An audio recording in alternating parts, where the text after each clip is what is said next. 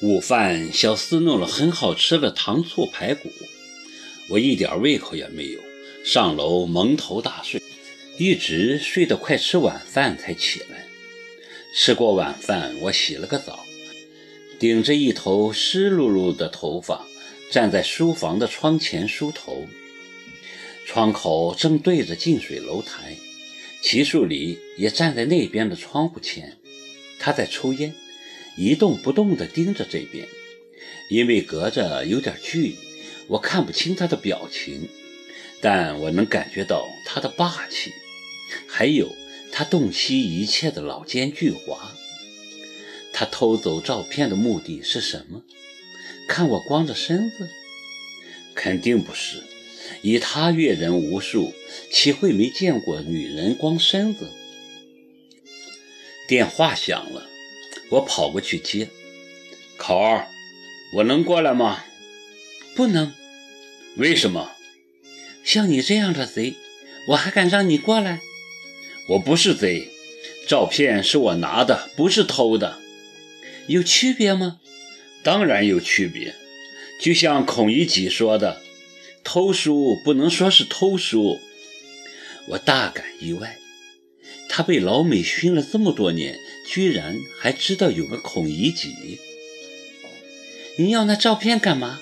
试图要他交出照片，欣赏啊！得不到你的人欣赏你的照片总可以吧？他在电话那边情意绵绵。刚才看你在窗前梳头，好美呀！昔日心中的一个美人，正如现在的你。轻轻的转身，我一阵哆嗦，赶紧挂掉电话。我可受不了他的诗情画意。如果念这诗的人是耿墨池，我肯定不会这种感觉，一定感动得热泪盈眶，扑到他怀里，也念句“面朝大海，春暖花开”什么的。爱和不爱，原来有这么大的差别。吃完晚饭。我到湖边散步，走着走着就来到了在水一方。房门紧锁，我站在门口，想着他身患重病，还要远赴异国他乡，禁不住黯然神伤。突然，一双鸡爪似的手放在了我的肩膀，我尖叫着回头，是米兰。她面无表情地看着我。站在花园的路灯下，像个幽灵。他还没回来。米兰摇摇头，气若游丝。他是不会回来的了。说着，掏出钥匙开门，开了门，又回头看我，想了想，忽然说：“进来坐会儿吧。”我跟在他身后进了门，里面一片漆黑。他打开灯。刹那间，亮如白昼，我惊呆了。房间里完全不是原来的样子。偌大的客厅只摆了一张长桌，桌上摆着鲜花、餐具和高达五层的大蛋糕。显然，时间已经太久，鲜花已经开始枯萎，精美的蛋糕也变了颜色，摆放的整整齐齐的餐具。也蒙上了灰，而那些堆得老高的食物也都变了质，满屋都是一股难闻的腐臭味。看看吧，这就是我的婚礼，我盼了好久的婚礼。米兰站在长桌前，脸颊消瘦，一双眼睛深陷眼眶，看着更像个幽灵了。我的要求并不高。只想跟他有一场像样的婚礼。我知道他不爱我，可我爱他。哪怕知道他不久于人世，我还是那么爱他。我目瞪口呆，眼前的景象让我难以置信。他还保留着婚礼那天的场景。知道我为什么那么恨你吗？米兰无神的眼中突然寒光一闪。杀气腾腾地瞪视着我，我恨你，完全占据了他的爱。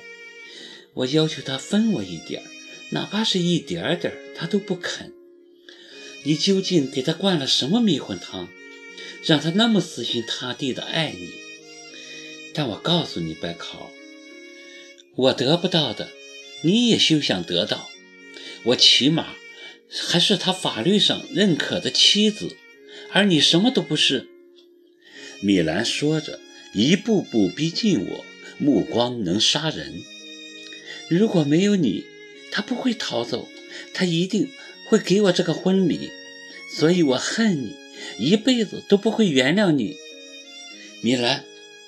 这不是我能决定的，我左右不了他的心，是吗？你左右不了他的心。米兰看着我，神经质的大叫：“但你占据了他的心，你一点位置也不给我留。你听好了，我不会就此罢休的。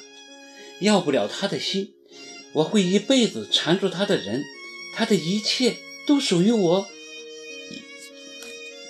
他有些失控。身子直摇晃，我想过去扶他，他却蹲下，一屁股坐到地上，嚎啕大哭起来。我真是失败，没得到他的心便罢，连场婚礼都得不到。我真失败呀！我会一直等他的，等到他跟我举行婚礼，不管等多久，我一定要跟他举行婚礼。这里的一切我都不会动，我的婚纱也会一直保留，哪怕我等到满头白发，我也要等。这里的所有东西，陪我一起等。我一步步地往门口退，米兰的脸扭曲着，表情狰狞的，很像某些港台片里呲牙咧嘴的怨鬼。他的精神和灵魂完全进入了一个黑暗的死胡同，没有出路，也没有退路。他迟早会把自己逼死在那胡同里。我失魂落魄，捂着脸逃出了在水一方。回到家，我想了很久，还是拨通那边的电话，告诉他：“去落日山庄吧，他在那里。”